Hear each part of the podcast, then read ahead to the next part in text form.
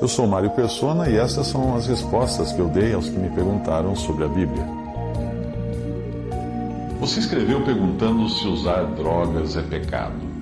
A vida do cristão não é uma vida que siga algum tipo de lista de regras. O cristão é guiado pelo Espírito, o qual, obviamente, nunca agirá em desacordo com a palavra de Deus. Mas nela você não irá encontrar coisas do tipo não falarás ao celular ou não tomarás drogas. Que as drogas são prejudiciais, todos nós sabemos. E que elas podem destruir o corpo, que é o templo do espírito, nós também sabemos. Mas nós tomamos drogas quando estamos doentes, algumas com maior ou menor poder de nos prejudicar em outras áreas do nosso organismo.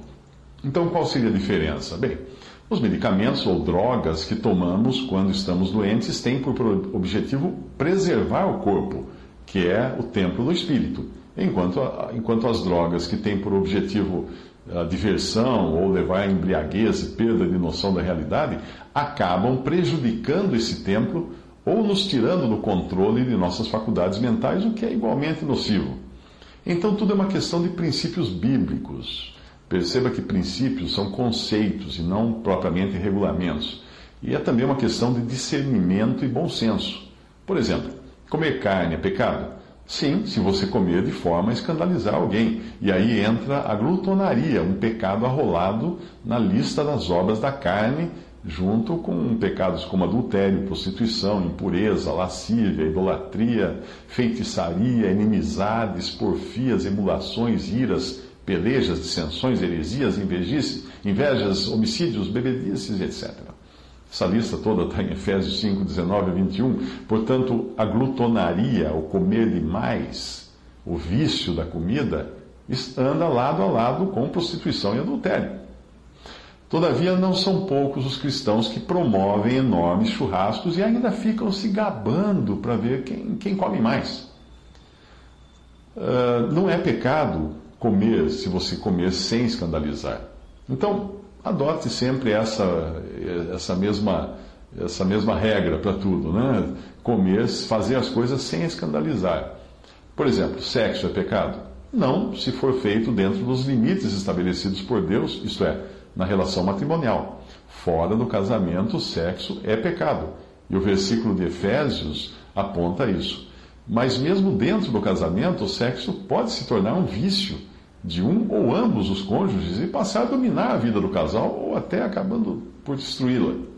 Então, um cristão deve sempre estar atento se algo não está tornando escravo daquilo. Pode ser sexo, comida, bebida, diversão, moda, hobby, ganhar dinheiro, qualquer coisa.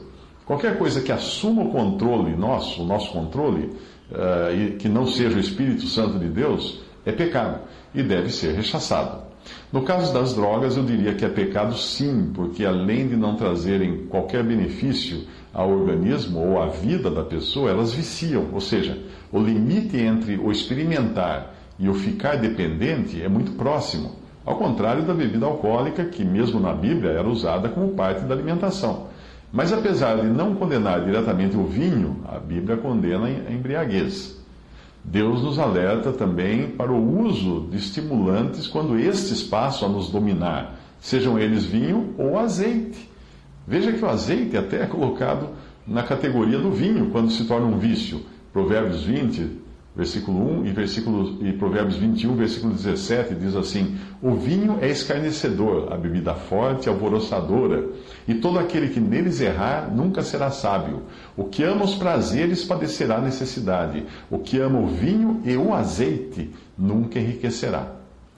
Os versículos a seguir também nos ensinam algo, mas cuidado para não colocá-los fora do contexto. Eles estão falando das coisas lícitas que podem ser lícitas para o cristão, desde que não o dominem. Não tente aplicar esses versículos para tudo, ou você cairá no erro de achar que pode matar alguém, desde que senão não se torne um serial killer. Uh, 1 Coríntios 6,12 diz: Todas as coisas me são lícitas, mas nem todas as coisas convêm.